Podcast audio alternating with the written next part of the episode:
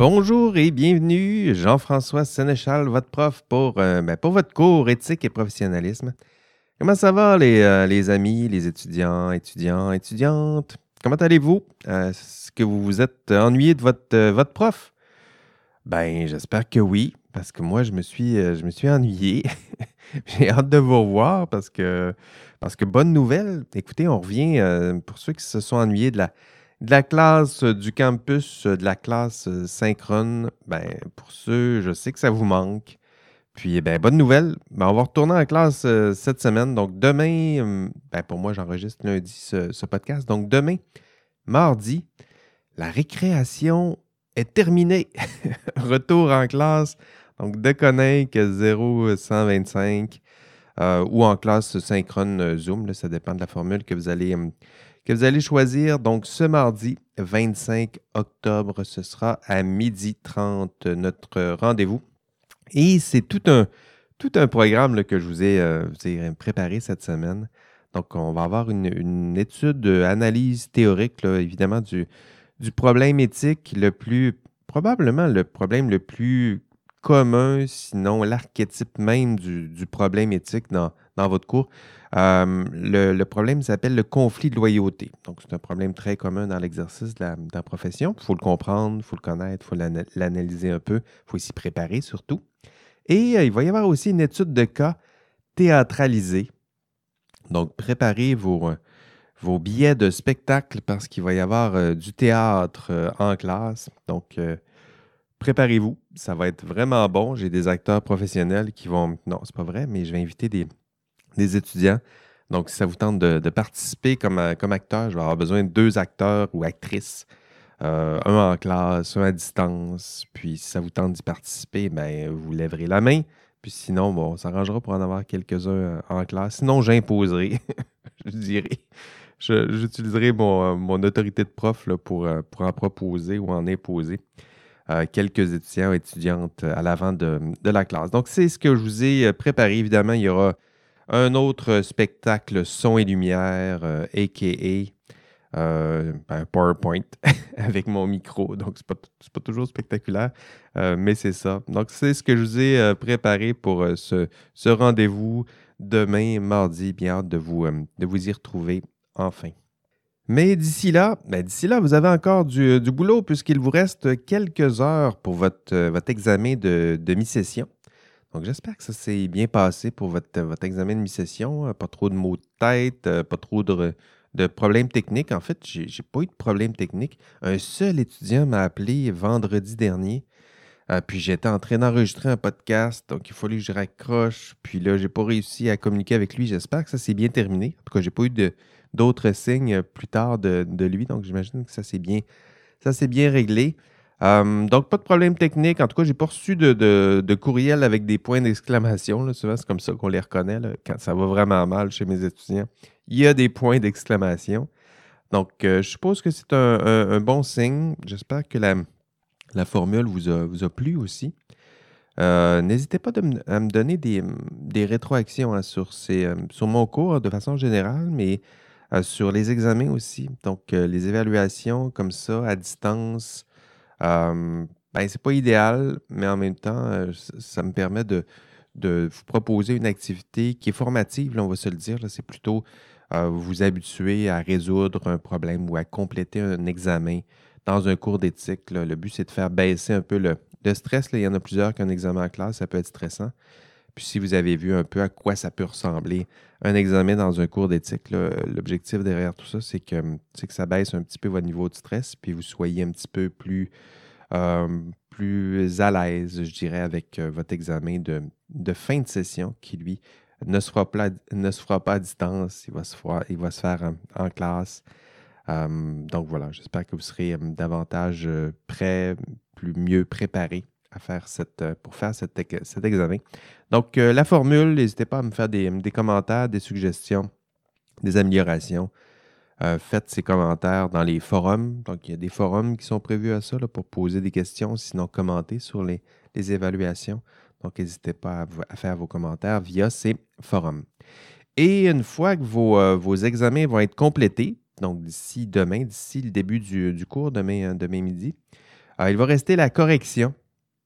Ah oui, la correction. Et c'est euh, Janie, mon auxiliaire, qui va avoir le mandat de, corriger euh, tout ça. Et euh, elle a toutes mes sympathies parce que je l'ai faite à plusieurs reprises. Puis quand je peux avoir l'aide d'un ou deux auxiliaires, c'est toujours, toujours apprécié. Donc, c'est elle qui va corriger tout ça. Puis vous devriez avoir votre note d'ici deux semaines. Donc, disons le 4 novembre, fin de. Le 4 novembre, en fin de, journée, donc à 17 h. Du moins, c'est les, euh, les, échéanciers que j'ai proposés à, Janie. Euh, évidemment, il peut toujours arriver des, imprévus. Puis si ça se passe, s'il y a un quelconque retard, je vous ferai signe, évidemment. Attention, Red Alert. Alerte rouge.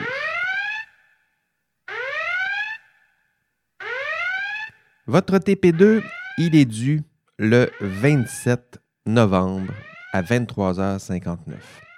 Donc, le 27 novembre à 23h59, c'est dans 37 jours.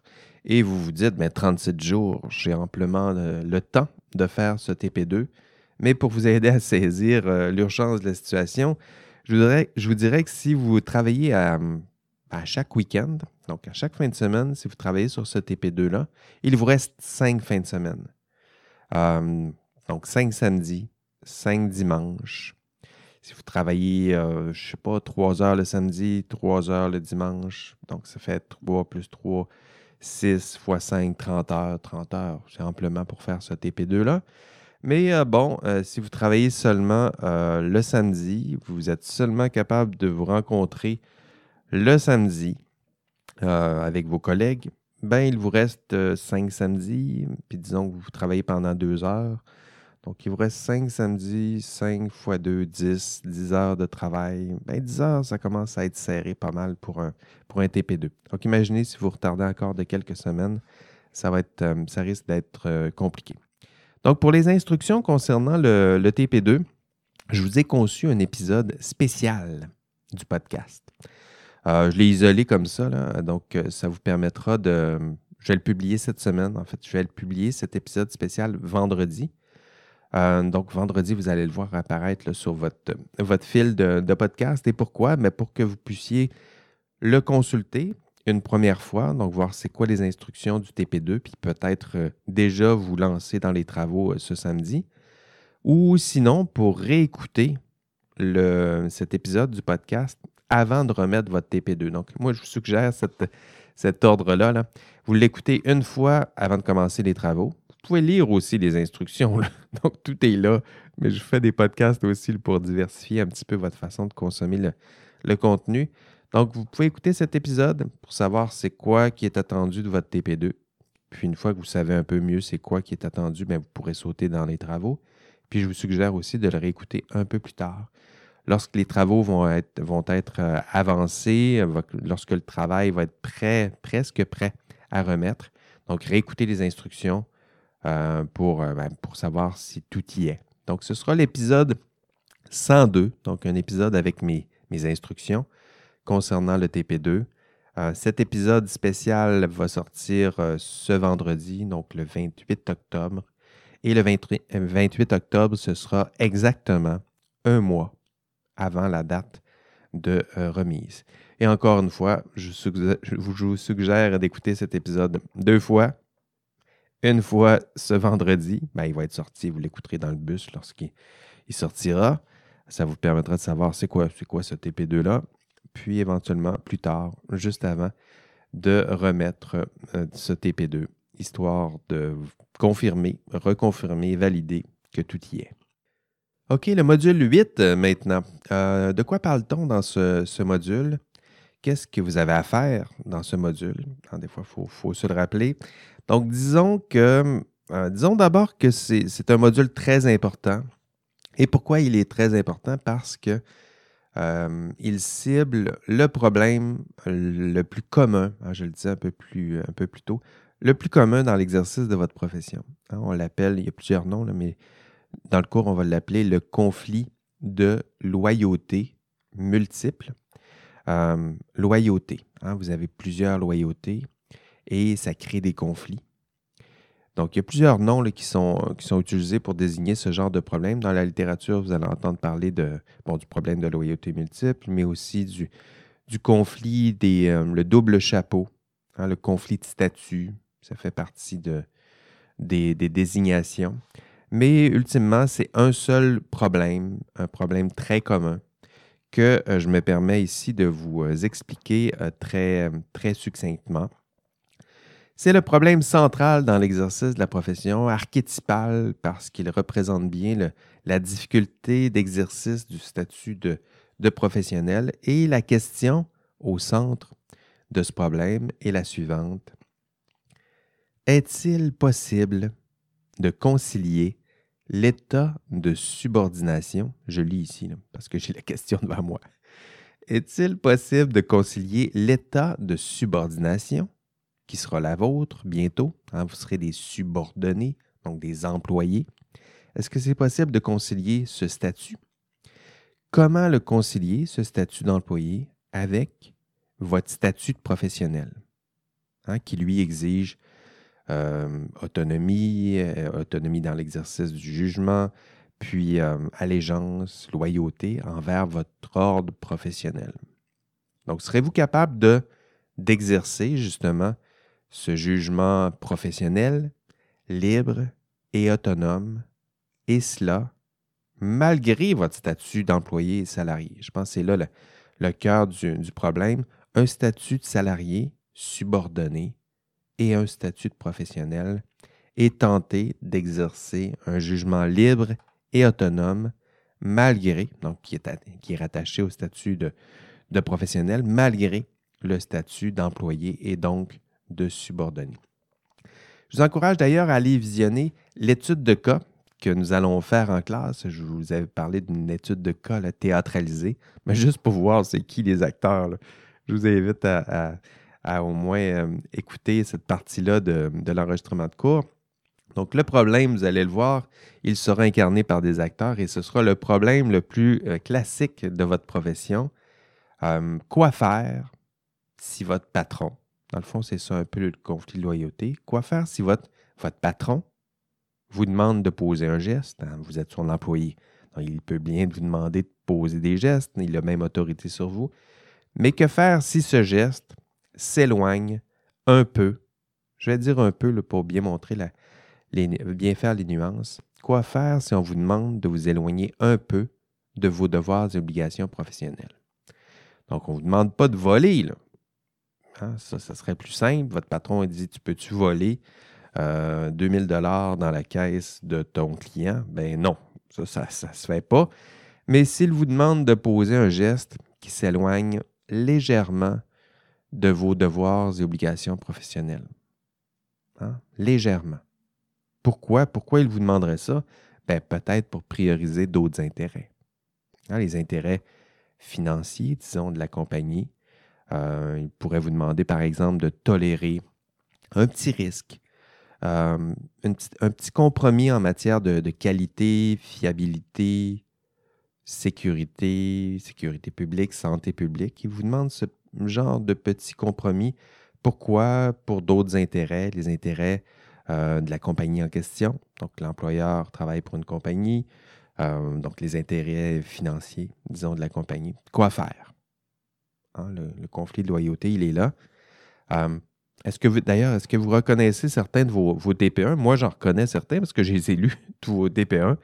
Euh, donc, la question, vous, aurez à la résoudre. Hein, quoi faire? D'ailleurs, si vous avez commencé votre analyse, et il serait temps, tiens, je, vais réappuyer là-dessus.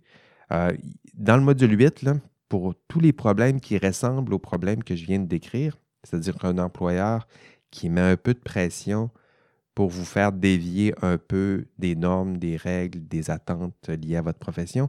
Dans le module 8, vous allez trouver plusieurs pistes de réflexion. Non seulement des pistes de réflexion pertinentes, mais des pistes euh, d'analyse pertinentes et euh, des pistes d'aide à votre prise de décision. Donc, pour vous, le module 8, il sera fort euh, pertinent. Il est ouvert maintenant pouvez commencer votre analyse. Et s'il y a un employeur comme ça qui met un peu de pression, il y aura dans ce module plusieurs pistes de, réflexion et de solutions pour, euh, pour vous. Donc, le Go, euh, Georges A. Legault nous vous, vous le disait plutôt dans la grille. Si vous avez un TP1 qui ressemble à ça, vous devez cerner le problème. Et un problème de conflit multiple, euh, je le disais un peu plus tôt, ça se, ça se conçoit autour d'une tension, hein, une tension entre deux parties, deux parties prenantes, deux principaux acteurs et actrices, si vous préférez. D'une part, vous avez un contrat de travail, donc vous devez euh, allégeance à votre employeur. Votre loyauté va d'abord envers votre employeur. Et cette promesse, ce n'est pas une promesse dans les airs, ça s'appuie sur la loi. Donc le Code civil, votre, contrat de travail, euh, c'est encadré via les lois sur les contrats. Euh, donc le contrat de travail, ça fait partie aussi du, Code civil. Donc il y a des, lois. Là, hein. Donc un contrat, ça fait partie des lois. Des fois, il y en a qui l'oublient lorsqu'on fait l'analyse normative. Mais un contrat, ce n'est pas seulement un morceau de papier, c'est une loi. C'est la loi qui régit les rapports entre les deux signataires du contrat. C'est comme si vous décidiez, un contrat, c'est un peu ça, on va se donner des lois, on va les écrire sur cette feuille de papier, puis en bas, on signe toutes les deux, puis ça, c'est les lois. Donc, ces lois ne, ne, peuvent pas contredire des lois existantes euh, dans la société, mais ça fait quand même partie des petites lois qu'on peut se donner pour régir les, rapports. Et un contrat de travail, c'est ça. C'est les lois entre les deux parties, votre employeur et vous, parce que vous avez signé en bas du contrat. Et euh, dans ce contrat, vous avez promis allégeance à votre employeur. Hein, et vous avez co-signé un contrat et moyennant un salaire. En échange d'un salaire, je signe ici, c'est un peu ça le contrat de travail, je signe ici et si on me donne un salaire, j'accepte de, me soumettre à l'autorité du, patron. Donc, ça, c'est la première partie de l'attention. Un contrat de travail, votre statut d'employé et cette promesse de loyauté envers votre employeur. Et d'autre part, ben, vous faites partie d'un autre professionnel. Donc, vous avez l'obligation de suivre un code de déontologie professionnelle qui, lui, découle du code des professions. Maintenant, vous connaissez bien cette, histoire. À quel moment dans l'histoire de la profession ce code est apparu? Donc, euh, vous avez cette autre euh, loyauté euh, envers votre ordre professionnel. Donc, ce code des professions, lui aussi, fait partie des, lois. Lui aussi est force de loi. Donc, la tension, le conflit de loyauté, d'une part, le contrat de travail, qui lui a force de loi, qui vous demande, qui exige votre loyauté envers votre employeur, et d'autre part, le fait de faire partie d'un ordre professionnel, qui lui est régi par le Code des professions, ça aussi, c'est force de loi. Et vous êtes pris en cette, euh, entre euh, au cœur de cette tension entre ces deux euh, document normatif fort, euh, fort important. Et la question en matière de conflit de loyauté, c'est quoi faire? Hein? Quoi choisir? Autrement dit, quel document a le plus de force? Ou quelle loyauté allez-vous choisir? Hein? Laquelle a le plus de pouvoir sur vous? Votre ordre? Votre patron? Le public? ou le client qui, lui, est, votre patron? Donc, c'est simple. C'est ça, un conflit de loyauté. Et vous allez voir, dans le, module 8, il y a plusieurs pistes de, réflexion, des pistes de, de réponse aussi à ces différentes euh, questions et vous verrez ces réponses notamment dans l'enregistrement de cours. Toutefois, parce que, ben, parce que vous m'écoutez en podcast, et ben, je vais me permettre de vous résumer l'essentiel des réponses que j'ai données en, classe. Évidemment, euh, cette réponse, elle sera formulée de façon plus, plus dense, c'est sûr. Mais euh, ben, parce qu'en classe, on a deux heures et demie pour la faire, cette réponse. Mais à l'audio, ben, vous vous m'écoutez peut-être plus intensément. Donc, euh, et ça, ça exigera. Donc, je ne sais pas ce que vous faites en ce moment.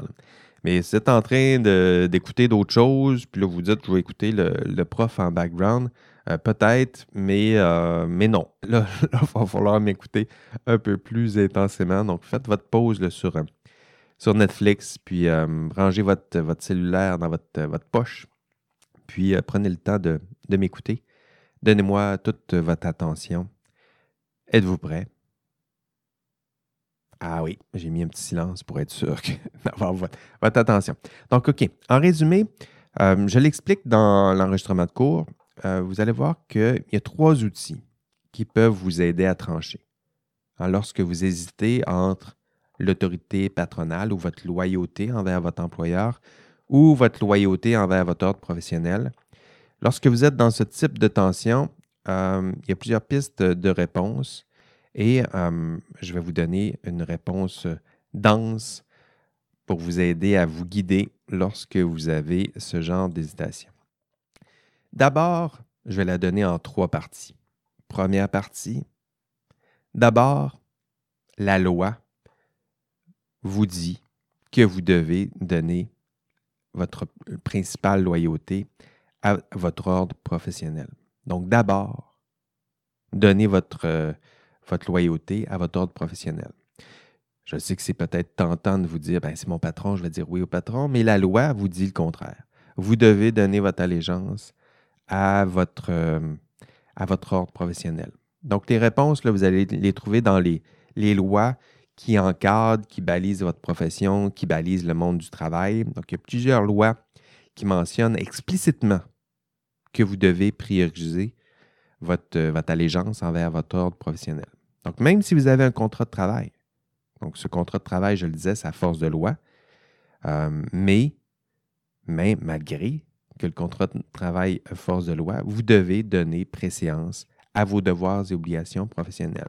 Donc, dans le Code des professions, je le disais, le Code des professions est en opposition au contrat de travail, mais dans le Code des professions, on mentionne explicitement ce genre de tension. C'est-à-dire qu'on vous dit, si vous devez choisir entre votre contrat de travail et votre allégeance à votre ordre professionnel, vous devez donner votre allégeance en priorité à votre ordre professionnel. Donc ça, c'est la première raison. Vous hésitez, peut-être, mais la loi vous dit, non, tu dois choisir la loyauté envers ton ordre professionnel. Deuxièmement, donc deuxième raison euh, pourquoi vous, devriez choisir votre loyauté envers votre ordre professionnel, la jurisprudence vous le dit aussi. Donc la loi vous le dit, mais la jurisprudence vous le dit aussi. Et une jurisprudence, c'est quoi? Je sais qu'il y a des étudiants des fois qui me posent cette question-là en classe. Ben, une jurisprudence, c'est simplement un jugement. Hein, un jugement devant les cours, devant les tribunaux. Puis euh, devant les tribunaux, hein, les juges vont rendre des jugements et les juges vous parlent. Et ils vous disent, ils vous disent quoi? Ben, parce que ce genre d'hésitation-là, ça, se retrouve des fois devant les tribunaux. Un professionnel qui hésite, puis là, qui ne sait pas quoi choisir entre son employeur puis euh, son ordre professionnel, puis décide de choisir son employeur. Puis ça amène à des problèmes, puis éventuellement, il se retrouve devant les tribunaux. Et le juge, lorsqu'il a ce genre de problème devant lui, lorsqu'il rend son jugement, il vous parle. Et ce qu'il vous dit, c'est la même chose. Hein? C'est-à-dire qu'il vous dit, euh, mon cher professionnel, tu as un code de déontologie professionnelle, puis tu devrais donner priorité à tes devoirs et obligations envers ton ordre professionnel, hein, envers tes pairs qui, exercent la même, la même profession. Donc, que devrait faire un professionnel, nous dit euh, n'importe quel juge, les jurisprudences. Vous ne trouverez pas de jurisprudence où on dit le contraire. Donc, typiquement, lorsque ça se retrouve devant les tribunaux, euh, le juge en question vous dit, vous devriez donner, ou vous auriez dû donner priorité ou allégeance à votre ordre professionnel. Vous devez être loyal envers vos devoirs et obligations professionnelles. Vous ne pouvez pas euh, vous éloigner de vos devoirs professionnels en prétendant que c'est parce que votre employeur vous l'a demandé. Donc, ça, ce n'est pas une défense reçue et recevable devant les tribunaux. Le juge va vous le rappeler. Peu importe ce que ton employeur te demande, s'il te demande de t'éloigner de tes devoirs et obligations professionnelles, tu dois donner priorité à tes devoirs et obligations professionnelles. Donc, un, la loi vous dit de faire ça, de suivre, euh, d'être, de donner votre loyauté à votre ordre professionnel. Et deux, la jurisprudence vous dit aussi la même chose. Vous devez euh, donner votre loyauté ou prioriser vos devoirs et obligations professionnelles. Et trois, donc troisièmement, la doctrine. Donc la doctrine, c'est quoi? Ben, ce sont tous les textes experts de juristes qui, ben, universitaires qui justement analysent la loi puis la jurisprudence. Hein, lorsque ces derniers euh, analysent la loi, essaient de voir qu'est-ce qui se cache entre les lignes, puis c'était quoi l'esprit de la loi, puis après ça, lorsqu'ils analysent les jugements, puis lorsqu'on tente de faire des recoupements entre les différents jugements, puis voir qu'est-ce que ces jugements-là nous, nous donnent comme information, mais la doctrine, donc les experts qui analysent tout ça, disent la même chose. Euh, il y a des réponses dans plusieurs grands textes de, juristes. J'en propose quelques-uns en classe. Mais ils vous disent exactement la, même chose. Tous ces juristes pointent dans la même direction. Vous devez, rappelons-le, si ce n'est pas assez clair, vous devez prioriter vos devoirs et obligations envers votre profession. Donc, pourquoi? Parce que la loi vous le dit, parce que la jurisprudence vous le dit, et enfin, parce que la doctrine, donc les experts du domaine vous le disent aussi, euh, typiquement dans un conflit de loyauté, la, loyauté à prioriser, c'est celle envers votre ordre professionnel. Ce, problème de loyauté de multiples, il est central dans l'exercice de votre profession. Puis je dirais, euh, il, ajoute un, le problème aujourd'hui, je dirais, euh, c'est parce que même si la loi, la jurisprudence, la doctrine pointent, je le disais plutôt, dans, dans la direction, pointent tous dans la même direction, c'est-à-dire votre allégeance envers votre ordre professionnel. Donc, même si tout ce bagage-là, le juridique, pointe dans cette direction, la réalité, la vôtre, ben, elle est beaucoup plus fragile. En fait, et ce n'est pas la première fois que, je le dis dans ce cours, et ce n'est pas la dernière non plus, euh, c'est votre, euh, en fait, votre identité professionnelle, elle, elle s'affaiblit, elle s'effrite. Et cette identité professionnelle, c'est justement elle qui devrait faire en sorte que vous décidiez de privilégier votre ordre professionnel. Hein, lorsqu'on dit l'identité professionnelle se fragilise, c'est aussi cette décision-là. Hein, la décision de dire non, moi, je vais, je vais prioriser mon ordre professionnel. Ce genre de décision-là, ça aussi, ça à s'affaiblir hein, lorsque vous avez un conflit de loyauté. Lorsque je dis votre identité professionnelle s'effrite, voire s'efface, c'est ce que je veux dire. Et cela dès les premières années de travail, dès que vous allez avoir un employeur. Dans le rapport euh, Bégin, que vous avez sûrement euh, lu, donc Bégin, Rondeau, Marchand, je l'ai donné en, lecture. Vous savez, le, rapport sur euh, l'effondrement du viaduc de la Concorde. Vous l'avez évidemment, évidemment lu au module 7. Donc, dans ce, rapport, on, rappelle à quel point votre identité professionnelle s'effrite euh, s'effrite peut-être plus vite que le viaduc en question. Donc, c'est peut-être ça le problème. Euh, c'est peut-être ça qui s'effrite euh, plus vite que prévu et qui risque de, s'effondrer. Je pense que c'est ça qui est intéressant dans le rapport. D'ailleurs, j'ai l'extrait ici. Et là, je, cite le rapport. On a ainsi constaté qu'après un an dans leur premier emploi, les jeunes professionnels, c'est vous ça, après un an, les jeunes professionnels restent conscients de leurs devoirs envers leurs clients. Ici, vous entendez le patron. Ils restent conscients de leurs devoirs envers le patron, leurs clients, mais ils ne mentionnent plus leurs devoirs envers la société. Un an. Un an. C'est tout le temps que ça vous prendra pour mettre de côté votre identité professionnelle. Quand, quand je disais que ça s'effrite, c'est un peu ça aussi. Un an, c'est tout ce que ça vous prendra c'est tout le temps que ça vous prendra pour oublier l'existence même d'un conflit de loyauté.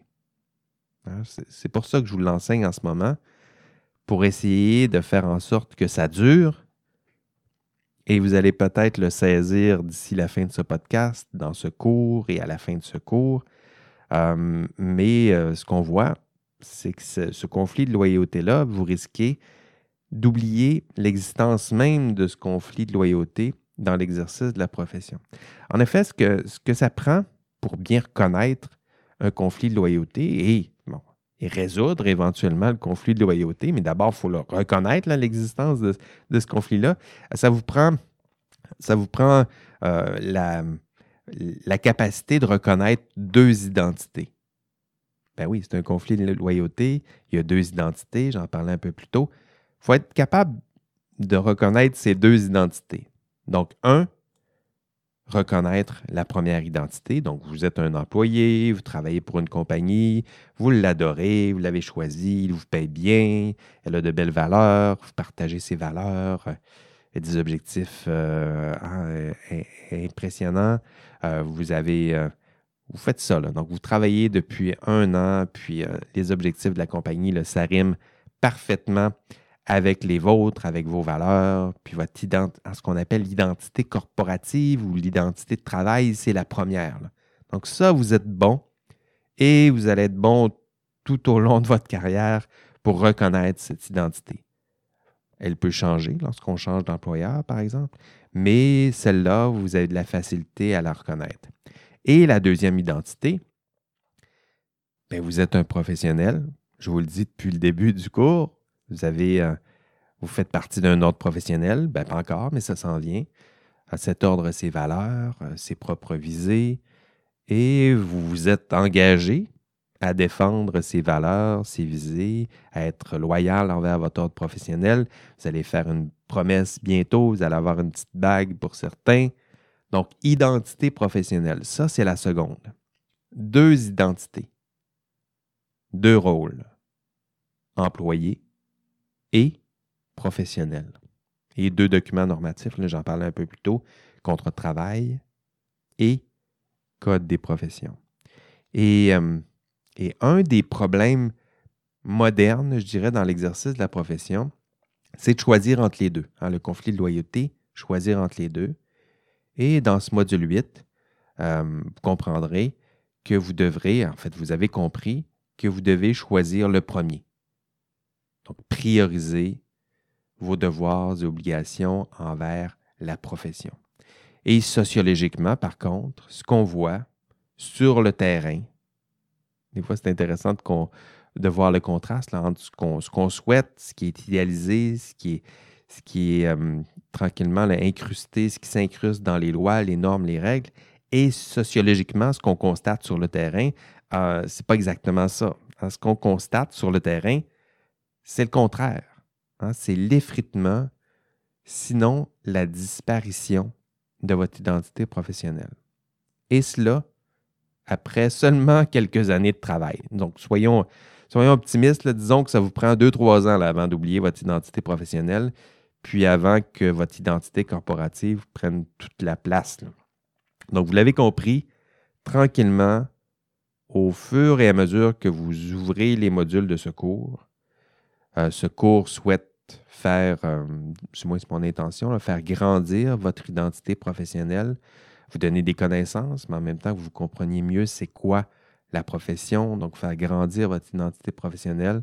Puis je m'y prends de plusieurs façons, en vous reconnectant avec euh, votre, histoire, donc l'histoire de vos prédécesseurs, avec les valeurs sous-jacentes à l'exercice de votre profession avec les problèmes, les enjeux associés à ce rôle. Donc, tout ça, là, ce que je tente de faire, c'est faire grandir euh, cette identité professionnelle. Or, ben, ça va mal après. C'est-à-dire que votre identité professionnelle sera à son maximum, peut-être à votre sortie de l'examen, le FI 3900, dans, dans quelques semaines. Elle va s'effriter après ça. Donc, c'est vous dire combien elle sera très forte, c'est-à-dire qu'elle va être à son maximum euh, lors de votre sortie du cours FI 3900. Et peut-être légèrement accru encore, peut-être lors de, j'en parlais un peu plus tôt, lors de la, cérémonie du Jean euh, des ingénieurs, par exemple. Selon votre, je dirais, selon votre sensibilité à ce type de cérémonie, peut-être qu'elle grandira encore, mais ce sera tout. Hein. Le constat sociologique, c'est plus, euh, pessimiste, c'est-à-dire que dès les premières années de travail, cette identité professionnelle, risque de s'effriter. Et le problème, il est important. J'espère que vous le comprenez bien. La loi, la jurisprudence, la doctrine vous dit priorisez vos devoirs et obligations professionnelles. Mais vous, ben, vous, vous allez faire le contraire. En fait, sur le terrain, dès que vous aurez trouvé un employeur, quelques années après avoir commencé à exercer votre profession dans l'exercice du travail, ben, votre identité professionnelle va laisser de plus en plus de place à, votre identité corporative, qui, elle, sera éventuellement fusionnée à votre, à votre identité professionnelle. Autrement dit, ce que vous êtes, ce sera euh, fortement lié à votre emploi, votre employeur, votre domaine d'expertise et moins à votre identité professionnelle. Et cette, euh, cette disparition progressive de votre identité professionnelle nuira à votre compétence à reconnaître un conflit de loyauté. Hein, vous le voyez, tranquillement, vous oublierez l'existence même de ce conflit de loyauté en faisant tranquillement disparaître une partie du dilemme. C'est-à-dire que tranquillement, il y aura une partie du dilemme qui aura disparu parce que l'identité professionnelle, pour vous, elle aura disparu progressivement dans votre tête. Et lorsque ce sera le cas, lorsqu'elle aura complètement disparu de votre tête ou qu'elle n'existera pratiquement plus, eh bien, le conflit de loyauté existera encore au sens de la loi, mais vous ne le verrez plus. Hein, je pense que c'est ça le cœur du problème. Le conflit de loyauté ne pose pas de problème lorsqu'on le comprend, lorsqu'on le reconnaît, lorsqu'on tente de le résoudre prudemment, mais lorsqu'on n'a plus euh, les compétences pour le reconnaître, là, ça peut être problématique. Hein, c'est ce qu'ont appris, rappelez-vous, certains ingénieurs devant la commission Charbonneau. Euh, on leur a rappelé, certains commissaires leur ont rappelé explicitement, euh, votre devoir d'allégeance envers votre profession existe et vous contraint. Donc, vous avez le devoir de suivre ces devoirs et obligations-là, euh, même lorsque vous avez oublié, l'existence de tout ça. Identité professionnelle et conflit d'identité, de, de rôle, de loyauté, identité professionnelle. Que restera-t-il de cette identité professionnelle dans quelques années après ce cours? Voilà des thèmes qui seront abordés au module 8. Ce sera tout d'ailleurs pour ce, module 8. En fait, ce sera tout pour, euh, ce podcast.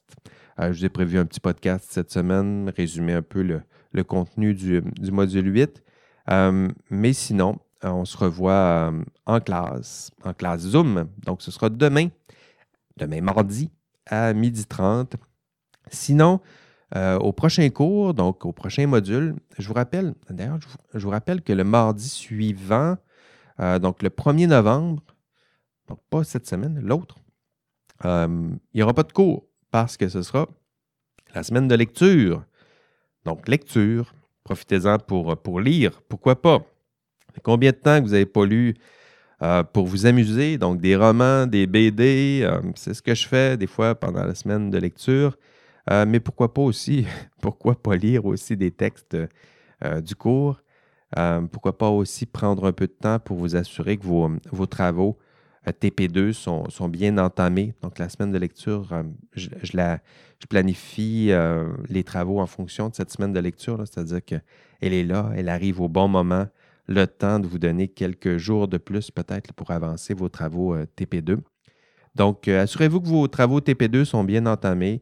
Euh, sinon, que la planification des travaux, là, elle, est, à jour pour vous assurer que, les, TP2, que les, documents puissent être remis en bonne et due forme et en respectant les, les échéanciers.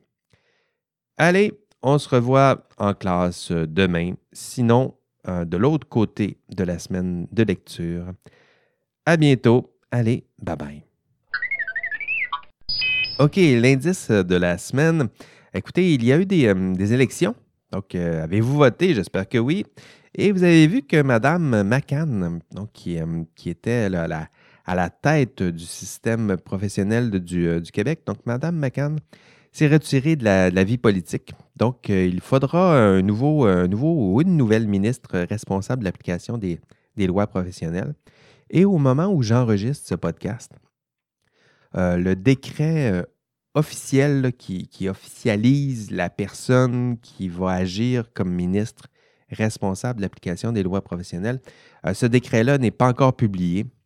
Donc, mais je vais vous faire une prédiction, puis je me commets, on verra si ça fonctionne. En fait, tout semble indiquer que cette tâche, donc qui sera à la tête du, du système professionnel du Québec. Donc, tout semble indiquer que ce sera de nouveau euh, Madame Sonia Lebel qui va être à la tête de, tout ça. Donc, pour l'instant, Sonia Lebel, elle est à la tête, elle est présidente du, Conseil du, Trésor du Québec. Mais Madame Lebel était, euh, a déjà, déjà siégé à la tête du, système professionnel du, Québec, donc qui était responsable de l'application des lois professionnelles. Et rappelons-le aussi, Madame Lebel, était aussi une des avocates vedettes lors de la commission Charbonneau, euh, qui a été abordée en classe, évidemment. Donc, euh, c'est elle, Sonia Lebel, qui était responsable du système professionnel entre 2018 et 2020. Donc, ma prédiction, et ce sera l'indice du jour, c'est que Madame euh, Sonia Lebel, donc on va le formuler comme ça, l'indice, je ne vous demande pas de résumer tout ça, mais l'indice cette semaine, Sonia Lebel, virgule, ministre responsable de l'application des lois professionnelles. Fermeture des guillemets. Et euh, ben, si ce n'est pas Sonia Lebel, mais ça me fera un indice pour le, prochain, le prochain podcast. Allez, bye bye.